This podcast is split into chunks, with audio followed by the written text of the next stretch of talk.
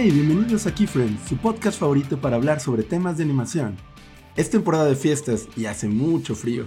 Yo soy Daniel Pulpo Congelado, animador de personajes. Y en los micrófonos, como siempre, me acompaña. Me acompaña. Luigi, director y guionista. ¿Luigi? Luigi. Dan, Dan, foco rojo. La máquina del tiempo se ha activado antes de lo esperado. ¿Qué? ¿Qué significa eso?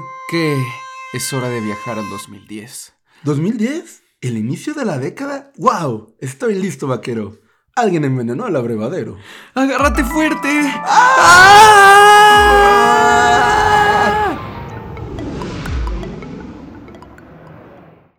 Tin tin tin tin tin tin tin tin tin tin tin tin Key Friends.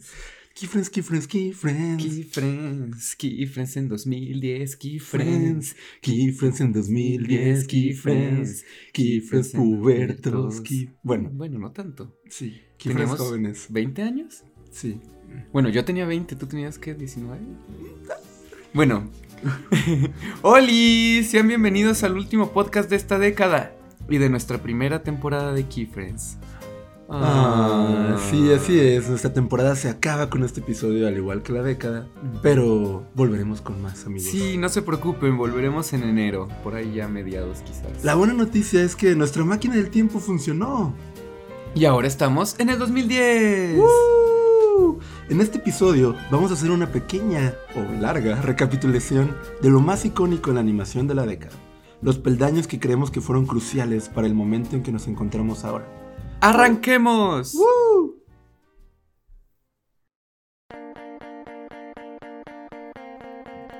El año es 2010. Suena Teenage Dream de Katy Perry en la radio. You think I'm pretty. Una canción icónica que no tiene nada que ver con la animación, Sí, pero nada es que ver con la animación. Bueno, al menos Katy Perry era relevante en ese momento. Pues 2010, un gran año en la animación, empezando la década y terminando una gran saga que era Toy Story. En 2010 salió Toy Story 3, ¿puedes Oh, pensarlo? Ya sé, en ese momento pensábamos que todo se había acabado. Nuestras infancias, Sí. la historia de Woody y Buzz y sus amigos. Sí. Y había sido un cierre bastante emotivo, Yo siento sólido. que cuando la vi fue un cierre perfecto para mí, porque justo fue ese momento en el que una generación, hablo de nuestra generación, como que pasó y se fue a la universidad, o ya estábamos como empezando el primer año. Entonces cuando vimos Toy Story, pues fue justo como ese momento en el que Andy se va. Recuerdo haberla visto con mi mamá y que estaba llorando y así, fue muy... Ah. Sí, fue muy emotivo. Yo también lloré mucho. ¿Quién diría que después, pues, vendrían con Woody la película? Sí, claro. Terminando esta década, pues se irían a hacer lo que es Toy Story 4, Sí, que es pero, pues- un nuevo cierre. Claro. Pero no solamente estaban acabando sagas, sino que estaban empezando nuevas. También estábamos con ¿Cómo entrenar a tu dragón? El inicio de la trilogía. Wow, wow. Que terminó este año, por Sí, cierto. Tomó toda una década acabar la trilogía de. ¿Cómo entrenar a tu dragón? Es bastante bonito que hayan iniciado 2010 y terminado 2019. Sí, está Creo padre. que fueron, o sea, sí fueron pelis que se tomaron su tiempo en su guion y se refleja en la calidad de... Sí, de se me hace una lástima que nunca ganaron un Oscar. Eh, estuvieron nominadas, obviamente, pero pues. Ir- iremos también viendo eso aquí, Friends, que casi siempre Disney gana los Oscars. Pero... Sí, es todo un tema. Sí, sí, pero bueno, hablando de otras películas que salieron por ahí, estaba también Enredados, ahí de Disney. Mi villano favorito, la Oh, primerísima. wow. ¿Quién Que- diría que en 2010 inició todo, Sí. toda la manía de los Minions y la locura? Sí, sí, yo no recordaba que tuviera tanto tiempo. Ajá. Creí que era más actual. Yo ya siento que han estado toda mi vida ahí porque es que están por todos lados. Sí, pero pero bueno, los productos imaginarios. Todo empezó con mi villano favorito, que el creador eh, ahora es también bastante relevante y todavía más conocido, porque es Sergio Pablos, el creador de Klaus. Entonces, pues, pues sí. Que Klaus es una hermosa película navideña, por cierto, que si no la han visto, esta es la época perfecta para verla. Así es. Pero bueno, hablaremos de eso en el año correspondiente. Wow, Seguimos, en tienes 2000 razón. seguimos en 2010 y pues no solamente es 3D, la vida. Entonces hay una película muy bonita que se estrenó ese año que se llama El Ilusionista, una producción francesa que es 2D dirigida por Sylvian Comet. Y no sé si la viste, es una película como medio rarita. O sea, no era muy fácil de encontrar en el cine, pues. Yo recuerdo haberla visto en internet. Sí, o sea, recuerdo haber visto el trailer, el, el anuncio, el póster, Sí. todo, y, pero no la, no la pude ver. Pues se siente muy como cine europeo, es más lentita. Y está bonita. Narra la vida de un mago que ya está en la tercera edad. Y pues está como en una crisis financiera. Y pues como que enamora a una chica, que eso está raro porque es un señor grande, y enamora a una chica muy joven. Em, porque le regala como cosas, porque es un mago y la chica cree realmente que él hace magia, pero en realidad todos son trucos. Entonces Oh, está, pero es una chica muy inocente. Ajá. Entonces está, está bonita. Es realmente como muy, muy europea, así se siente. Y la animación está muy preciosa. Este, ¿la producción tiene algo que ver con las trillizas de Belleville, los realizadores? Creo, creo que sí, porque el diseño del personajito principal me recuerda mucho como a ese mood. Pero no te tengo el dato en este momento. Probablemente sí. Sí, es muy probable. Se investiga. Se investiga. Y pues no solamente vamos a hablar de las películas que acontecen en Estados Unidos o en Europa, también tenemos cine de animación mexicano. Cine de animación mexicano y en ese, en ese año, en 2010, estaban estrenando una película llamada Héroes Verdaderos, producidos por White Knight Creative Productions, que yo busqué y ya no existe. O sea, fue como su primera y última película. Sí, pues esta película de héroes verdaderos, pues como casi todo lo que se ha hecho en México, lo que se hacía antes, era una película que narraba la época de la independencia y pues como heroicamente salvaban México. Sí, también había ya cosas 3D. eh, una película se llamaba Briges, no sé si llegaste a ver como un póster. Híjole, sí, me suena mucho Briges. Sí, era como unos animalitos tipo Digimons. Ajá. Estaba bien rara. Yo no la vi, pero vi trailers y pues siempre que iba al cine salía ahí el trailer dos, tres veces, pero pues no, no sé cómo le fue realmente. Y también es de una productora que ahorita ya no tengo mucha información, se llama Domingo Animation. No sé si todavía esté em, viva, pero no encontré más información. Y por otro lado, Anima está estrenando la película AAA Sin Límite de Tiempo, que es una película de luchadores, que me parece que viajan en el tiempo. Está, está bastante Oh, rara. Como nosotros ahorita. Como nosotros ahora, sí. Sí, pues 2010 fue un año que empezó bien. Empezó terminando Toy Story. O sea, empezó muy emotivo. Entre comillas. Ajá, entre comillas. Pero sí, en ese momento creíamos que era el final. Todos creíamos que terminaba. Eh, y pues traía nuevas promesas también. Sí, como que termina algo y inicia otra cosa. Como Claro. todo en la vida es cíclico. Ujú. Y en el cine de animación también fue así. Nos despedimos de una saga muy querida y empezaron otras. Claro. Sobre todo para mí personalmente muy querida la de cómo entrenar a tu dragón. Sí, y una película que creo que no podemos dejar de mencionar, que es un peldaño fundamental en la historia de la animación, es la película que se estrenó en 2010, Sammy la Tortuguita en el pasaje secreto. Gran película. Yo recuerdo, de verdad, me remonta a 2010 haber visto el póster de esa peli y decir, ¿qué es esto? Yo me moría de risa viendo ese Se póster. veía muy bonito, Sammy bonito. Pero estaba bonito, pero sí se veía medio refritón de buscando a Nemo, Ah, bueno, pues. claro, sí. Fue de, hey, eso pega, va a hay que darle. Sí. Bueno, esa es la teoría, pero quién sabe. Puede también ser de esas películas que estuvieron un millón de años en producción Ah, claro. y luego les ganó la ventaja a Disney. Sí, no, eso es verdad. Bueno, Pixar, Disney. Ya era Disney Pixar aquí, ¿verdad? Sí, sí, sí, sí. Pues bueno, eh, eso fue como el pequeño repaso de 2010. Creo que nos estamos yendo a 2011. ¡Ay, Toy Story 3 ganó el Oscar! ¡Ah!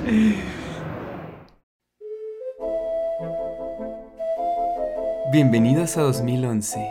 Este año Netflix comienza a funcionar en América Latina, aunque probablemente nadie lo tiene aún. Sí, no manches, no sabía que tenía... Bueno, la investigación que hizo la producción es que Netflix es- existe desde el... Creo que desde el 80 y algo.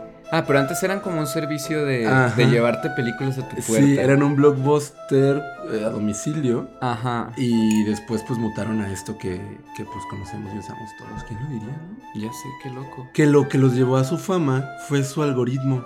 Porque haz de cuenta que rentabas películas y tú las rateabas de que, ah, esta me gustó de tres estrellas. Y te recomendaban películas, ellos. Entonces como que esto lo replicaron ya después en forma digital y pues les mega pegó. Sí, totalmente.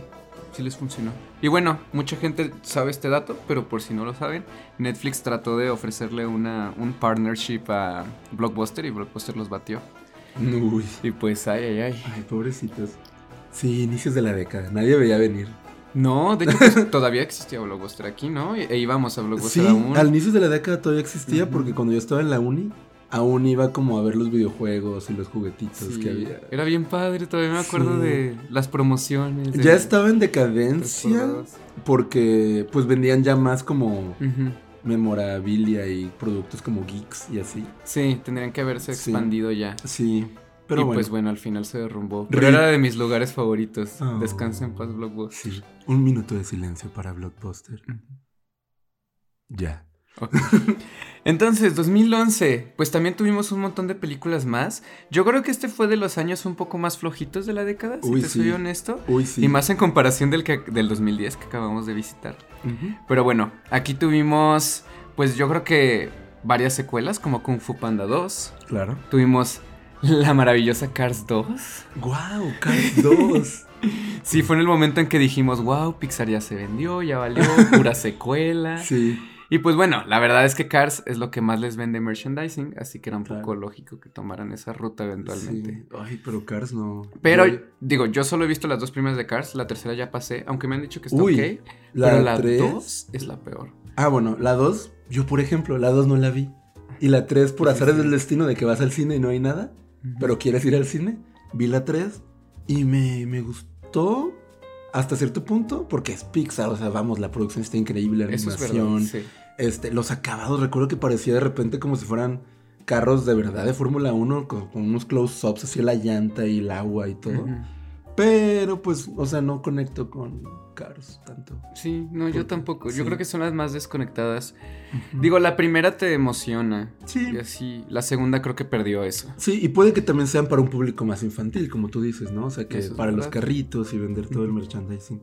Así es.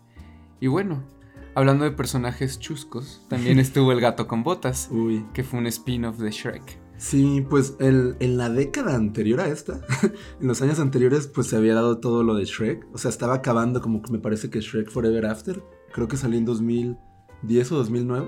Mm, Y Ya, pues ya estaban explotando sus personajes también. Ah, ya veo venir el reboot de Shrek seguramente. probablemente, porque ya va a tener 10 años que, o bueno, más, más de 10 años la primera película. Sí. Porque la primera película, Fue esto la- ya estamos hablando de hace más de 10 años. Ajá. Yo la tenía en cassette, o sea, en ¿cómo se llama? VHS. Ajá. Wow, fingiendo que ya no sabes qué No, es un no me, VHS. no me acordaba, no me acordaba, perdón, perdón. Que de hecho, dato curioso, creo que Shrek fue la primera película en ganar el Oscar a película animada. O sea, ya cuando se inventó la categoría. Pero les checamos el dato. Sí, no, me parece que sí es correcto, ¿eh? ¿Sí? Sí, sí, sí. recuerdo eso. Que justo antes del imperio de Disney Pixar. Por supuesto. Y bueno, alguna de las otras películas que salieron este año fue Nomeo y Julieta, Uh. Un monstruo en París, eh, Winnie the Pooh 2D, Ay, sí. una esa- producción de Disney. Sí, estaba muy bonita esa. Y... Ah, también tenemos Río, por supuesto. Wow, hubo varios DreamWorks aquí, ¿no? Sí. Qué loco.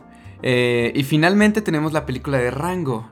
Uh, la película de Rango creo que en su momento sí se veía muy diferente a lo que estábamos acostumbrados. Sí. Porque eran personajes que, pues, si bien sí estaban estilizados, las texturas y los acabados eran como muy realistones. O sea, como el, el camaleoncito este así súper. que te daba Sí, esta cosita. siento pero... que podías casi sentir su pielecita Ajá. de camaleón. Sí, pero fue una muy buena película. Además, este año, pues también estuvo medio flojo. O Entonces sea- Rango arrasó, la verdad. Sí, estaba compitiendo contra, pues no sé, No me Julieta. Sí, o sea, en un año plagado de reboots y secuelas, pues Rango fue un, un- una cosa muy original. Sí. O sea, como algo que teníamos que abrazar y decir, wow, salió algo nuevo. Claro. Entonces, pues sí, y bueno, su director es Gore Verbinski, que es el creador de Piratas del Caribe y El Aro. Eso bueno, me- no, él no creó El Aro, pero hizo el remake. Ah, eso me choqueó mucho porque, ¿qué? O sea, creo que es su única película animada. Me parece, o sea, como que hizo todas estas de live action y es como, ah, pues ahora es Rango. Y pues sí, le funcionó bastante bien. Chistoso, sí. Porque me parece que también tiene experiencia en hacer cosas western. Entonces, pues Rango va mucho con eso, pero en 3D. Y sí se siente un poco el humor de, digamos, la primera película de Piratas del Caribe. Ahí de Mm. repente en rango. Pero más excéntrico, creo. Sí. Sí, pues tiene este humor como de aventura, no sé, de que... Del no sé cómo oeste. explicarlo. Ajá, Aventura aventura del del oeste. Y pues como con estas, las monitas, este, los pistoleros, así, Sí. todos esos detallitos. Creo que te- tenía, tiene momentos muy divertidos, Rango. Sí. O sea, sí recuerdo que fue un poco esa mezcla de, ah, no sé qué estoy viendo realmente, pero está bien padre. Sí, está muy padre. Y pues realmente no fue una sorpresa que este año ganará el Oscar Rango. Sí, Entonces, yo este creo que era esperado y merecido. Sí, bastante merecido. Por otro lado, en México, en 2011, tenemos también más producciones. Eh, en 2011 se estrena Don Gato y su pandilla, que fue una coproducción entre México y Argentina.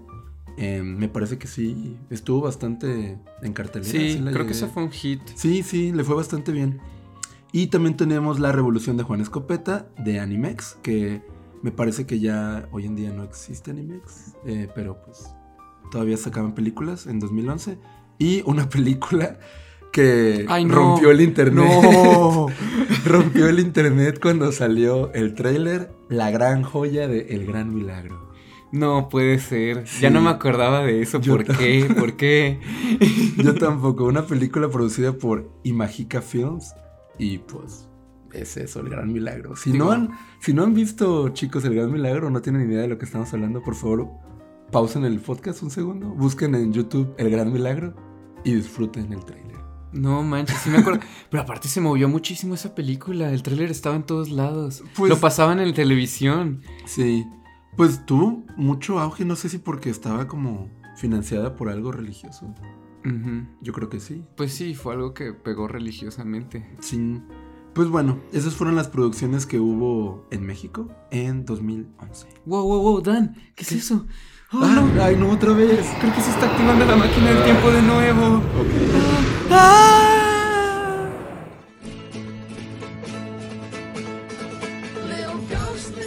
Uh, pues llegamos a 2012. Este fue un gran año para las producciones de stop motion. De hecho, recuerdo muchísimo este año. Fue de mis años favoritos ah, de la década. Justamente porque hubo tres películas stop motion. Chan, chan, chan. Y una de ellas es una de mis películas favoritas. Yo creo que de la década y de la vida. Que es Paranormal. Tú obviamente la viste. Sí, claro, me encanta. Y creo que ya hemos hablado un poco de ella en varios episodios. Sí, pues en el de Halloween Ajá. ah, hablamos. Sí, es, es una película muy bonita y siempre la tengo en mi corazón. Ay, sí. Y bueno, cabe mencionar que esta fue la, el segundo largometraje de Laika, que es el estudio stop motion detrás de estas joyas. Y su primer película fue Coraline, que salió en 2009, justito antes de que iniciara esta década. Entonces también fue, o sea, fue como el nacimiento de una de las nuevas productoras que iba a crecer, a convertirse en algo bastante grande. Y pues a través de esta década vamos a ir hablando de todas las películas que han sacado. Sí, realmente Laika, pues sus largos salieron de 2009 a 2019. Ujú. Entonces, pues todos estos años han sido de ellos. Antes hacían publicidad, o sea, ya existía, pero no para producciones de largo. Entonces está interesante eso. Ah, entre otras producciones stop motion también está Frankenweenie, que es el regreso de Tim Burton al stop motion, Mm, claro. que también en su momento me gustó bastante. Y hablamos de ella en el capítulo de Halloween también. Y Este fue un año muy Halloween. sí. y otra película de stop motion fue la de Piratas, una loca aventura Ay, de Arman. Ay, no sabía que era tan vieja ya. Sí. Sí, no, este, este año me gustó mucho porque en Navidad me acuerdo mucho que creo que mi papá, mi mamá y mi hermano, no sé quién más, eh, me regalaron las tres películas. O sea, yo al final del año tenía las tres Ah. películas de stop motion. Una Navidad muy stop motion. Sí. Recomendada. Sí, la de Piratas me, me gustó mucho. Es súper divertida. Es muy divertida, Es- muy ahí fresca. salen los dodos. Sí, Sí, ¿verdad? Sí. no manches. sí, fue un gran acierto de Arman. Eh, ah, que noticias de Arman van a sacar la secuela de Pollitos en Fuga por fin. Uy, pues, Después de mucho, mucho tiempo. pues ya como que huele a remake, ¿no? No más que sí, secuela. huele más a remake ya. Ya Sí. sus pollos no sé si estén vivos. ¿eh? sí, pero bueno. Pues bueno, no solamente hubo stop motion, también estuvo uh, Brave, Valiente. Ah, Brave. Esa película de esta princesa pelirroja, que pues bueno, Mm. en, en- en algunos aciertos pues era esta princesa más empoderada. Sí, la otra vez Em, tuve un debate de Brave, porque para mí siempre es como de Brave que se me hizo irrelevante completamente. Sí. Y lo que me dijeron a mí, pues fue. Pues fue una princesa adelantada ya. O sea, bueno, no adelantada, ya debería de haber más princesas así en esa época. Pero bueno, o sea, fue una princesa, como dices, muy empoderada, muy independiente. O sea, tomaba sus propias decisiones, rompía con los es- estereotipos de princesas. Sí, Entonces, es pues bueno, antes de que llegara Frozen, existía Brave. Sí, pero está curioso porque justo empezaron, me parece, con Brave. O sea, me imagino que antes las princesas ya em- empezaban a ser menos princesas Sí. como canon. También siempre mi respuesta a eso es que, hey, Mulan. Ah, es verdad. Sí, no sé, siento que todo el mundo siempre se olvida de Mulan. Mulan fue mágica y revolucionaria. Pues, bueno, eso sí. Es verdad. Sí. Es súper mega revolucionaria y ya, ya está bien viejita. Sí, Guau. es noventera. ¿no? Gracias por Mulan. darnos ese. Sí, vean Mulan otra vez, me encanta. y que, bueno, ya va a salir el remake live action, creo que el próximo año de Disney. Sí. Que al menos se ve diferente. Se ve que no es un shot by shot como el Rey León. o- Ay, Rey León. O sea, al menos se ve que está distinta. Entonces, mm, a mí me emocionó el tráiler. Siento que puede ser una experiencia padre en el cine. Suena bien. Pues con esto de las princesas, o sea, pues Brave empezó con las princesas nuevas, estas princesas nuevas de Sí, esta como- generación. sí. Entonces eso está padre, me imagino, porque son princesas diferentes, ese es el acierto, ¿no? Y pues después Frozen, Moana, y pues todas son así muy que no se dejan, pues, no sé, como por un hombre. Engatusar, por los por los príncipes, sí, eso está padre. Sí, al menos es una nueva era de princesas. Exacto. Y pues sí, más o menos empieza ahorita con Brave. Así es, pero bueno, a mí no me gustó. Después también estuvimos, tuvimos, perdón, Ralph el Demoledor, ah, que estuvo padre, se me hizo bastante fresca. Es divertida. Es Toda la divertida. memorabilia de, de videojuegos, los personajes, que salen algunos de Street Fighter, Pac-Man. Así es. Otra joya que a veces siento que pasó desapercibida, pero que ahí está y que tienen que verla, es El origen de los guardianes, que también se estrenó hace año. Que el director del origen de los guardianes es nada más y menos que el mismo director, o uno de los directores, de Spider-Man, Into the Spider-Verse. Yay, Peter Ramsey. Sí, wow, esta película a mí me, me voló la peluca cuando la vi. Ujú. Eh, Peluquita volada. Si bien tenía mis. como mis críticas, porque uno siempre es criticón. Así que, ay, pues hubiera hecho el final diferente. Escribiendo reseñas Escribiendo con uña reseñas. larga, mascando chicle a las tecleando. 3 de la mañana. Porque eso se hacía en el 2012. En foros así. Ajá. No, la verdad sí me gustó mucho. El final me hubiera gustado que fuera un poquito diferente, pero. Pero, uff, qué buena película. Se la me hace una peli súper bonita. Sí. O sea, y aparte, También No va sé. mucho con la época. sí, ahorita la pueden ver y está Sí, perfecta. Deberían de revivirla más en estas épocas. Yo me sentí como niño viéndola. O sea, del. Wow, Santa, el conejo Sí. de Pascua. No sé, todo lo que escuchas de niño cobra realidad en esta peli y está bien padre. Sí, y dato curioso es que ahorita está en Netflix. Entonces, Ah, pues, perfecto. si no la ha visto, pues que está esperando, vaya a verla. Pues ya se armó, yo sí lo voy a ver otra vez. Sí, pues otra de las películas y sagas que empezaron en esta década fue Hotel Transilvania, Mm. que fue la primera película de este director Gendy Tartakovsky, que es el creador del laboratorio de Dexter, este, Samurai Jack. Samurai Jack, ajá. Eh, pues fue su incursión en el 3D y pues le fue bastante bien. Aquí Sony, porque es una película de Sony, pues empezaba ya con sus películas diferentes.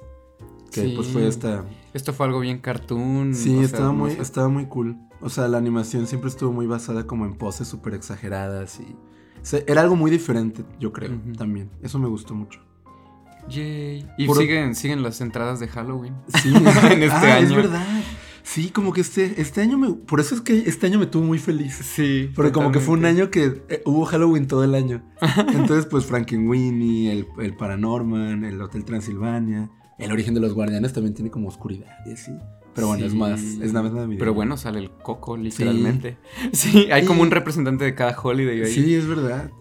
Y pues bueno, como siempre, no todo es 3D. También se estrenó una película muy bonita y muy preciosa que se llama Los Niños Lobo, que es de Mamoru Hosoda, un director japonés. Mamoru Miyamoru. Mamoru, mi amor. Así le digo, porque me encanta su trabajo. He visto. Sí, no sé si todas, pero la mayoría yo creo de sus Yo creo que casi todas. otro- Probablemente todas, Sí. sí. Sí, es un gran director. Eh, Los Niños Lobo, pues, es una un largo animado que se siente muy bello.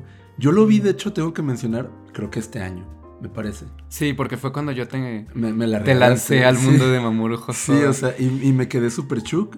Me gustó muchísimo. Tiene como estos tintes de realismo mágico, muy naturaleza. Exactamente. Te da- te- y, y te hace sentir tu corazón bonito, así como de. ah, Mm, sí. No sé, es Sí. muy wholesome, como le dicen ahorita los chavos. Exactamente, es wholesome. Agarra temas muy humanos, Exacto, es personajes súper entrañables y les los baña en magia. Ajá. Entonces Los Niños Lobo es un excelente coming of age. Eh, también drama familiar. Sí. Y está bien bonito, o sea, cómo integra la fantasía de, de ser niños lobo, de ser hombres lobo, niños lobo, este, en, un, en una vida familiar Sí, y en cómo crecer, pues te vas definiendo al crecer y vas cambiando al crecer. Sí, y es- eventualmente pues dejas tu hogar también. Entonces, oh, me dan ganas de llorar de solo hablar de la película, pero está bien bonita. Chequenla Sí, es una, es una gran película. Es de esos aciertos de esta década que tienen que ir anotando ahí. Excelente, excelente año 2012. e- excelentísimo, te digo. Y también para poner con broche de oro este año, para que sea todavía más excelente, tenemos el regreso del inigualable y el inolvidable Sammy la Tortuguita, el gran escape. Esto me supera porque significa que la primera película de Sammy le fue lo suficientemente bien para que hicieran una secuela de Sammy la Tortuguita. Yo estoy maravillado con esto. Pero sí, y además me, también me supera que sea este año que estuvo tan padre en animación y saliera también Sammy. Está aquí también. No se deja ir. Y pues bueno, en películas de animación mexicana, tenemos El Santro contra la Tetona Mendoza, que es una película 2D. Eh, es una película, me parece que para un público como de 15 para arriba. Ah, no sé si era C, la verdad no recuerdo, pero sí tenía como temas así como medio. Sí. Pues ya sabes, el chiste como medio sexualón y el, el piropo mexicano, el albur y todo. Estaba padre, o sea, estaba chistoso. ¿Sí la viste? Sí, Ah. sí la vi. Es La que yo vi. me acuerdo, yo vi un preview en, en el Corot Fest de ese año. Ah, que como dato curioso para los Key Friends. En este año fue cuando nos conocimos Dan y yo. Ah, ay, yo no me acordaba de eso. ¡Ah! Cancelado el podcast. No, no, ah, fue el Crowd Sí, porque Fest. fue el Curat Fest y fue el Ah, mismo año ok. de. Bueno, ya no voy a entrar más detalles. Pero por ahí en el Curat Fest no fue la primera vez que nos vimos, pero fue una de las veces que ya empezamos a platicar más y todo. Tuvimos un viaje de carrera de animación y nos llevaron al Curat Fest. Ah. Y ahí vimos previews de Santos contra la Totona Mendoza. Aunque yo recuerdo haberla visto en Guadalajara. Enterita. Ajá. ¿Mm? Creo que fue en el Festival de Cine, en esas proyecciones que hacían de animación y Ah, así. yay. Sí, pues sí me gustó. Se veía padre. Tiene, o Se sea, veía el, divertida, el vaya. estilo es, me parece que de estos eh, como car- cartoons clásicos mexicanos. Pues de El Santo contra Tetona Mendoza y pues tiene este humor. Perdón. Tiene este Mm. humor súper mexicano. Entonces está bastante, bastante rescatable, a mí se me hace. Y pues bueno, este año, a pesar de que hubo películas fantásticas como Sammy la Tortuguita, el remake, Piratas, Paranorman, El origen de los guardianes, vamos, Los Niños Lobo. Mm. ¿Saben qué película ganó el Oscar? ¿Cuál? Brave. O sea, esto, no, esto no es una propaganda de odio contra Brave. Pero lo que me hace odiarla más creo que fue porque hubo películas tan buenas que Sí. pues se me hizo bien chafa que eclipsara a las demás. La verdad que sí. Creo que hasta hubo varias de estas pelis excelentes que se quedaron sin nominación, incluso. Sí. Y ya en la mera batalla final para ganar el premio, pues gana Brave. Que bueno, esto ya va a ser un, un patrón que se repite. Que la categoría de animación no sabemos. Parece que los votantes no ven las pelis o les da igual, nada más buscan donde dice Disney y ahí ponen su voto. Sí, eso es muy sad. Pero va a seguir esta rachita por la mayoría, la gran mayoría de la década. Que, oh, wow, ¿qué es eso? Ay, no. Oh, creo que está pasando otra vez. Ok, Pues venga.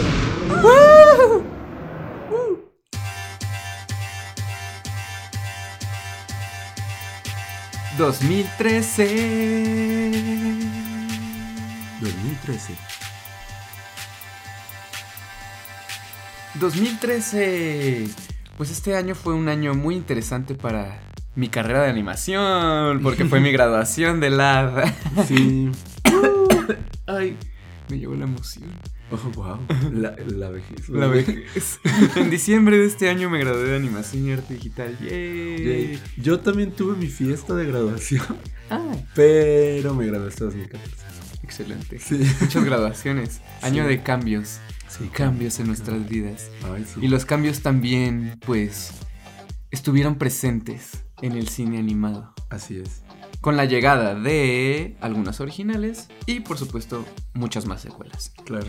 ¿Por qué? ¿Por qué no? Aquí llegó mi villano favorito 2. También estuvo Lluvia de Hamburguesas 2. Yay, lluvia de hamburguesas, te amo. Que venga. Estuvo ok. La primera es mucho mejor, pero Ah, estuvo claro. divertida. La vaya. primera estuvo muy Fue una Mm. secuela aceptable. Es una secuela aceptable. Yo amo la animación Sí. de la película. Ah, sí, pues. está increíble. Los personajes, el villano. ah, el villano. Que yo creo que te divierte solo ver la animación. Eh, Es que es, es, eso, es chistoso en todo sentido, hasta en nivel animado, que se mueven tan, no sé, tan orgánica y cartoonmente que te las expresiones, las expresiones que hacen son muy divertidas. Sí. Bueno, en este año también salió una precuela. Mm, Wow, algo distinto quizás. Monsters University. pues precuela, precuela pues de algo que ya habían hecho. Claro. Sí, Sí, que me gustó mucho. menos fue algo hacia atrás. al Fíjate pasado. que Monsters es de esas películas que, que siento que tienen más tela de dónde cortar. Que, Sí. Ah, que buena noticia, van a hacer una serie para Netflix. Bueno, para no, Disney Plus. Para Disney Plus, sí, Sí. cierto, pinche Disney.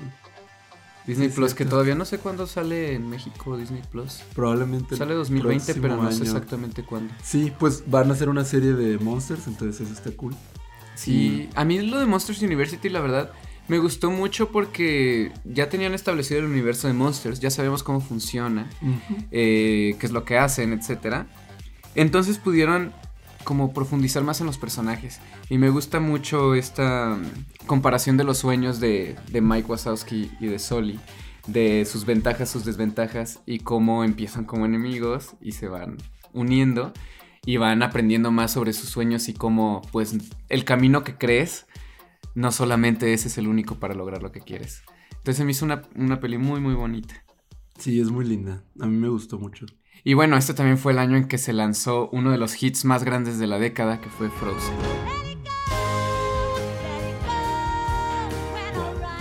Let it go. Ya hay que Let it dejar ir go, Frozen. Hay que let it go Frozen. Sí, pues fue otra de las princesas de esta nueva generación. Que también hay princesa potra, empoderada, Sí. Y esta es a la que más congeladora. Sí. hiela, Hiela. todo. Adela Sim. Fría. Sí. Pues sí, esta es a la princesa a la que más le dan crédito por Sí. empoderar a las niñas. sí. Y, y pues bueno, aunque ha habido princesas grandes detrás de ella, que no hay que olvidar, pues fue una que llegó bastante mainstream. Y que sé que, que llegó para quedarse, vaya. Mm. Como nos ha quedado bastante claro. Yo recuerdo, de verdad recuerdo que le tenía un poco de repele a Frozen en ese año. O sea, después la vi y me gustó mucho. Pero lo que voy es que escuchaba Let It Go en todos lados. Let y yo estaba- go, Estaba bastante harto de Let It Go. Y pues ya cuando la fui a ver dije, ya la voy a ver.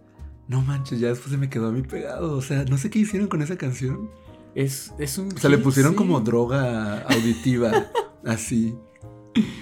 Sí. Yo creo que sí, porque de verdad, no sé, yo creo que va a ser muy difícil encontrar a alguien que no conozca esa canción. O sea, que le guste o no es otra cosa, pero que no la conozca, o sea, todo el mundo la escuchó. Sí, eso es Estaba en todos lados. Fue una de las canciones de ese año, de Ujú. 2013. Masiva, sí. Y bueno, algunas de las otras producciones que tuvimos en el 2013 están Los Croods.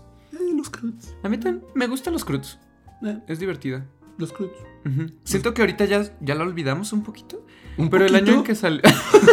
¡Wow! Los mega olvidé. ¡Qué grosero! No, no es cierto. Tienen una serie animada, me parece que en 2D. Sí, tiene una serie animada ahorita, Sí. que es de Netflix, creo. Em, bueno, y por el lado de Chan Chan Chan, las producciones eh, latinas, tenemos a El Niño y el Mundo, que es una producción brasileña. Estuvo nominada a Mejor Película Animada, no sabemos si, si la conozcan. Se ve muy bonita y es un estilo muy Sí, distinto es- visual. Según la producción, o sea, la producción de aquí, Friends, eh, esta película es considerada de las mejores de esta década. Así, según listas e investigaciones. Así, Sí, por ahí andan muchas listas de mejores películas animadas y mejores películas overall Sí. de la década. Entonces yo creo que es algo que, que tenemos que Sí, checar. así. y siento que es una película que puede que no sea tan mainstream. O sea, puede que sí un poquito, porque pues ya estuvo nominada al Oscar. Pero siento que no, tal vez no se habla mucho de ella. Sí. Y bueno, por si no la han escuchado, es una película que trata de el viaje lírico y onírico que ilustra los dilemas del mundo actual bajo la mirada inocente de un niño. Sí, básicamente es como el mundo, pues, de- destruyéndose y un Sí. niño Que yo creo que esta peli, bueno, yo creo que es relevante siempre, pero ahorita quizás más que nunca es súper relevante Sí. con todo lo que está pasando ahora No, en y términos además- ambientales, términos políticos. El arte es precioso, Sí. cabe aclarar. Es también muy sencillo. Parece como si fueran dibujitos a veces como de un niñito. Bueno, un, buen niño. Ajá, un, Eh, niño, un niño con dotes. Con dotes. ajá. Pero sí, sí Pero parece dibujado por un como- niño. Está muy bonita. Es como su historia, su mirada y eso también se refleja en el arte. Sí. O sea, tiene una coherencia visual, que es un tema que tocamos. Sí, vean, sí, segundo episodio del Segundo podcast. episodio con Gloria Félix. Saludos, te queremos. Saludos, Gloria. Eh, otra producción también hispano-argentina que se hizo ese año fue Metegol. Metegol. Metegol, pues fue esta película pues de fútbol que pues no hay sorpresa, se hizo en Argentina, donde se iba a hacer una película de fútbol, porque en Argentina, eh, de estos como monitos que estaban en el futbolito, en una, ¿no la viste? No, No, pues y pues estaba, estaba padre. sorpresa, no vi una peli sobre fútbol. No, pero fíjate que lo que se me hizo padre es que como producción latina, o sea, tú tenía mucha calidad, o sea, sí se veía como competía, vamos, con las películas actuales. Entonces, eso se me hizo cool. Pero en México sí hubo producción este año y tuvimos El secreto del medallón de Jade, Uh, el medallón de Jade. de Bueno, Caxan Animation. Sí. ¿Investigaste algo de ellos? Pues Caxon Animation está en Guadalajara. Em, según vi, según yo ya no existía por temas, no sé, no quiero decir cosas que no, pero me parece que están haciendo otra producción de largo, así que Ah. no, sé que hacen videojuegos, eso es lo que se me quedó, porque cuando yo estudiaba me mencionaban mucho a Caxan, Caxan, Caxan, Caxan. Y pues bueno, esta película también, como que yo la escuché, escuché mucho, porque uno de nuestros directores de carrera, que tuvimos muchos, fue el director de esa película. Entonces como que Oh. siempre siempre la traía al tema. Y pues, pues es estas películas 3D que, pues sí, no sé, está como chistosa. Ok. Sí, pero bueno, siempre en cada año México tiene una producción. Eso que está eso es lo ¿eh? importante. Sí, porque no mucha gente sabe que se, que se produce tanta animación en México, pero Sí, ahí está. Es como, sí. hey, véanlas, Sí, es muy padre. O sea, creo que es de los que, de, lo, de las cosas que más me quedo. Que en cada año hay algo. Siempre estamos Hay ahí. algo, sí. Estar presentes. Sí. Y pues, toma mi hombro. Y nos vamos a 2014. ¡Ah! Frozen ganó el Oscar. ¡Ah!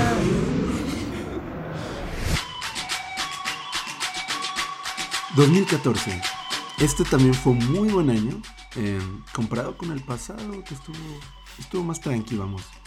Am, y pues también veníamos de 2012. Un excelente año, 2013. Pero bueno, olvidémonos, estamos en 2014. Big Hero 6 se estrena. Esta gran película de acción, de drama. Hay llanto, hay comedia, Wow. hay wow. aventura. Tantas emociones. Sí, hay ciencia ficción. Wow, ¿qué? Sí. A mí esta película me gusta mucho. Está bien bonita. Mira, Sí. debo confesarte que al principio no le, di, no le di la oportunidad porque se me hizo que era como la respuesta de Disney a cómo entrenar a tu dragón. Ah, ¿de verdad? Sí, porque sentía que había muchas similitudes, que era como la misma fórmula. Creo que puede quizás partir de algo. Pero sí son muy distintas. O sea, ya que le di la oportunidad, sí logré conectar, se me hizo muy bonita. Y creo que es de esas joyas de la década que quizás ya no están tan presentes, pero que, que vale la pena visitar de Sí. nuevo. Me parece que también le hicieron una serie animada después, 2D, Ujú. más sencillita.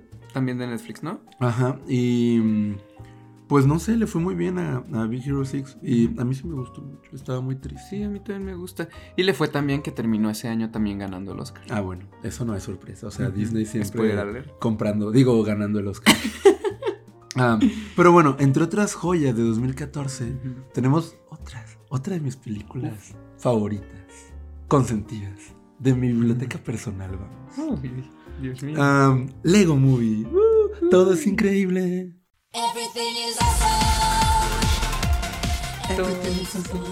Sí, pues esta película dirigida por Chris Miller y Phil Lord, también guionistas y directores que admiro mucho. um, pues no sé, se me hizo súper fresca, súper divertida. Tú la odiabas. ¡Ah!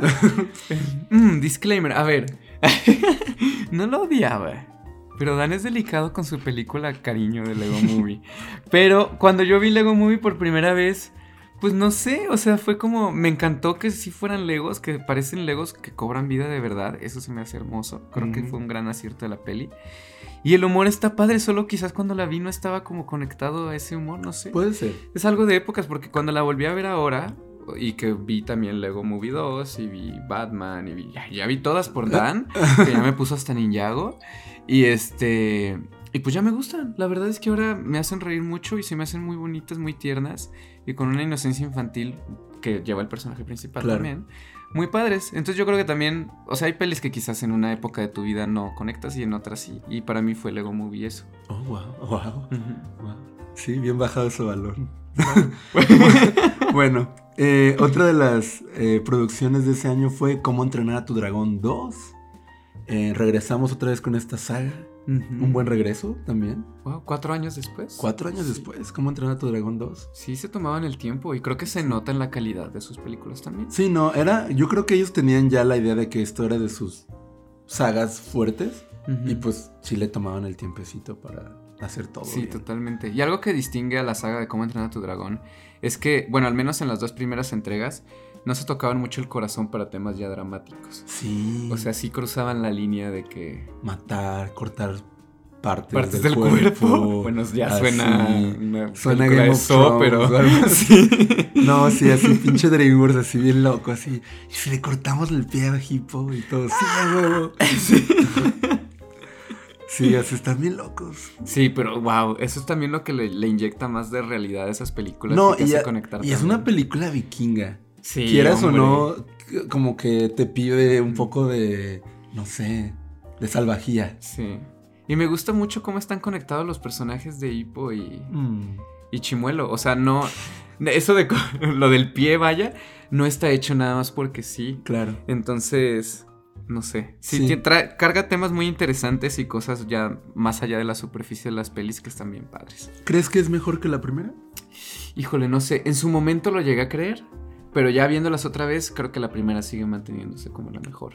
Pero la segunda es de las mejores secuelas para Sí, mí. De las es muy de la buena. historia. Cuando yo la vi, yo no tuve queja. O sea, yo dije, wow, qué buena secuela. Sí, yo Porque lloré, normalmente uno, uno es como picky, ¿no? Con las secuelas, como de, Sí, ay, muy- el personaje no sé qué, o así. Ajá, y más si es algo que te gusta mucho. Sí.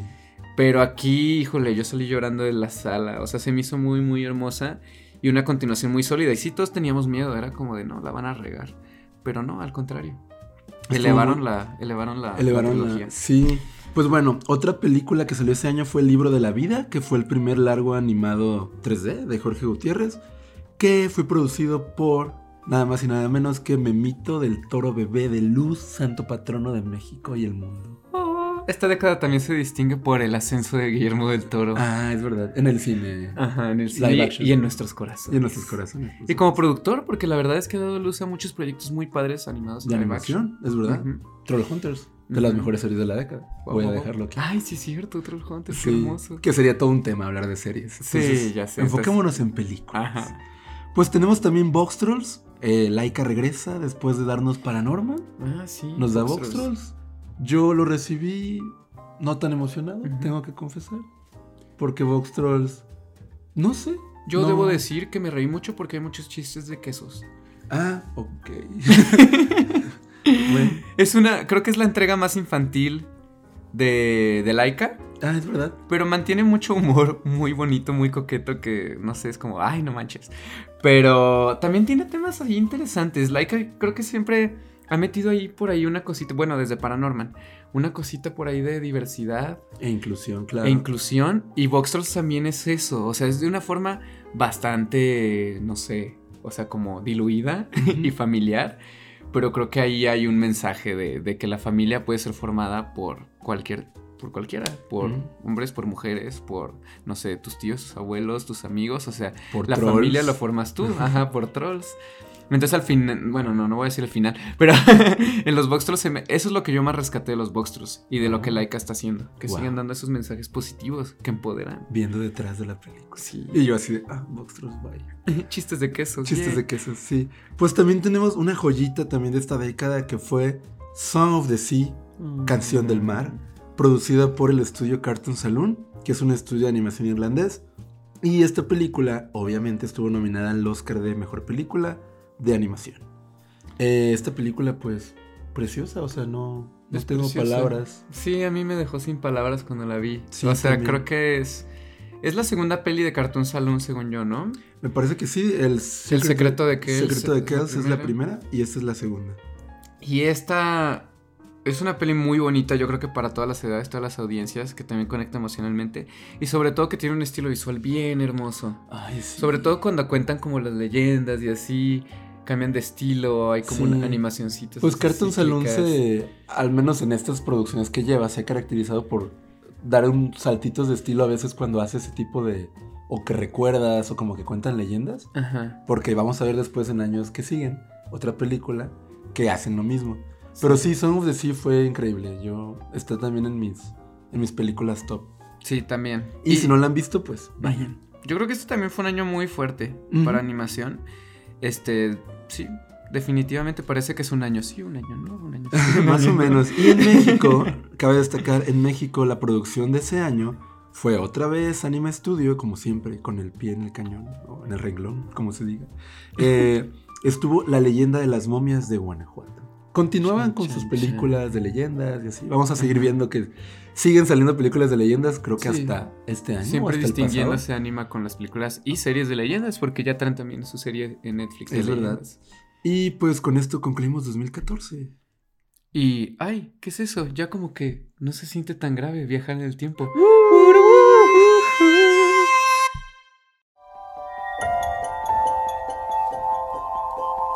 Bienvenidos al 2015, un año en el que hubo un montonal de películas nuevas, como Minions.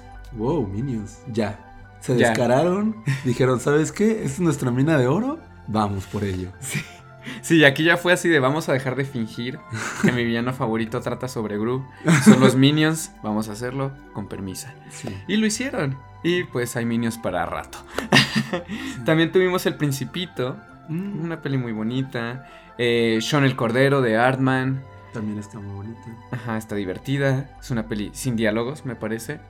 Eh, el Niño y la Bestia de Mamoru Miyamoru. Mi amor Josoda, sí. Pues es una película muy larga. Ajá. Es de las entradas menos increíbles, porque todas sus pelis son, son muy buenas. Pero quizás esta se queda un poco atrás de los niños lobo. Es verdad. O Pero de la- Summer Wars. igual no sé. pueden juzgarla ustedes. Pueden verla en Netflix. Ajá, véanla. Sí, tiene Igual varias, vale mucho la pena. tiene varias cosas Mamoru en Netflix. Creo que tiene casi todas sus pelis ahí. Así que véanlas. Al menos tiene como cuatro ahí. Eh, este año también vimos Hotel Transilvania 2. Mm, Fue el regreso de Hotel Transilvania. eh, que fue más exagerada, más cartoon. Así de ya vamos a meternos a lleno. No, y cada película, sí, la 3, ahorita vamos a... Ah, bueno, No. sí, ya llegaremos a eso. Este año también tuvimos el único año en que han salido dos películas de Pixar, Mm, que fue Intensamente, Inside Out, y Un Gran Dinosaurio, Wow, o qué The gran Dinosaur. película de Pixar, Wow, un gran sí. dinosaurio. Yo siento que Pixar fue así de, miren, ustedes hagan esta, prueben la nueva tecnología, se va a ver hermoso. Y pues nosotros nos concentramos en Inside Out, que es la que vamos a lanzar a Un gran dinosaurio, more like un gran fracaso. ¡Ay, qué pelado! ¡Wow, cuánto shade! No, no es cierto. La verdad yo ni siquiera la vi. Así que no, Ah, ¿no puedo, la ju- viste? no puedo Ah, juzgarla. bueno. No la puedo juzgar. Para mí un gran dinosaurio es como uno de esos trips de ácido muy locos que tomas visualmente, cinemáticamente. Ah, ¿En serio? Sí, porque tiene, o- bueno, para empezar, todo lo de environment es, es un 3D muy avanzado que se ve real, es muy realista. Y los personajes, pues no. Entonces es bien raro ver a los personajes como combinados con este fondo. Es interesante, vaya. Yo creo que es una muestra, fue como Pixar diciendo, vean todo lo que ya podemos hacer. Eh, y por otro lado, creo que la historia está ahí medio... ah, Por, por una parte parece prestada de la era del hielo. Mm, eh, y por otra parte es como, wow, ¿qué está pasando ahorita? Estoy viajando a otra dimensión, está bien loca. Entonces, pues bueno, si la vieron ahí, coméntenos qué les pareció. Em, también tenemos. Pues, Peanuts, la película, Charlie Brown. Ah, gran película. Sí, de Blue Sky. Estuvo muy. O sea, esta película también fue muy interesante a nivel técnico porque era 3D, pero estaba muy estilizada y pues la forma en la que animaban sus monitos, que era como casi deformándolos totalmente para lograr esos modelos estilo cómic Charlie Brown 2D, Ujú. estaba muy increíble. Sí, fue una peli que fue muy aplaudida por mantenerse fiel a los cómics, Sí. a las tiras. No, y en todo sentido, en, o sea, supieron trasladar totalmente el Sí. 2D al 3D, estuvo muy bien. Y la historia también bonita. Es bonita, sí, Sí. es muy Charlie Brown. Sí. Es muy, muy Charlie Yo creo que para fans de Charlie Brown y para gente que no conocía a Charlie Brown, o no sé, audiencias más jóvenes, nuevas, eh, creo que a todo el mundo le gustó. Había un poco para todos. Es verdad. Y bueno, este año en México también hubo hubo una producción muy grande que fue Un gallo con muchos huevos de Hugo Cartoon, su primer largometraje 3D. Sí, en esta película yo recuerdo mucha gente que estudió conmigo. Se terminó trabajando ahí. Porque esta la produjeron, me parece que toda en Guadalajara o casi toda. Y ya después Huevo Cartoon decidió irse porque creo que no le dieron el apoyo que el gobierno les dijo a Querétaro. pero sí, es una película padre. Em, a mí me parece que fue un gran acierto en la historia de la animación en México. Porque se veía muy bien. O sea, realmente quitando el tema de que tal vez pues Huevo Cartoon es siempre como... Pues con el chistito así mexicanón y todo. Sí, es el humor clásico, el humor clásico de, Huevo Cartoon. Desde que los conocemos hace a nivel técnico se me hizo muy bonita. A mí también. Incluso rebasando, rebasando cosas que hace poco salieron. Como, no voy a decir cuáles. Día de muertos. No, pero sí, estoy completamente de acuerdo contigo. O sea, Un gallo con muchos huevos es también una peli que puedes ver ahorita y sobrevive. Bueno, tampoco ha, sido tanto tiempo, pero se ve súper fresca, súper nueva, súper bonita. Técnicamente está genial. Y la animación también es muy fluida, muy padre. Sí, otra producción que también hubo fue Guardianes de Oz, que es una producción también 3D, que eh, vimos que estuvo Jorge Gutiérrez involucrado en la escritura de esta película y pues en el diseño de personajes. y pues fue producida por Anima Studio, como siempre, cada año ahí. Presentes. Representing. Y bueno, cerramos este año con el ganador del Oscar, que fue Sorpresa, Inside Out, Pixar. Sí, intensamente. Que mira, en este año, ok, creo que no hubo tanta competencia. Entonces creo que Inside Out sí fue una buena película. Yo sí se los doy, ¿eh? Sí. Este año sí. Sí, a Brave no. Pero bueno. Y bueno chicos, pues una década es bastante tiempo. Entonces yo diría que le vamos a parar aquí y va a haber un segundo episodio, una segunda parte que va a salir muy pronto. Porque viajar en el tiempo es cansado. Es cansado muchachos, viajar en el tiempo. Aquí tenemos la máquina, ya está sacando chispitas. Sí, pues bueno, con esto vamos a parar por ahora y la próxima semana nos veremos con el episodio final definitivo de, las, de la segunda parte del cierre de la década. Y pues, pues nada, esperen. Muchas gracias por escucharnos. Los queremos. Pónganse a ver pelis animadas. Uh. Y recuerden que la vida se disfruta más a 24 frames por segundo. Adiós.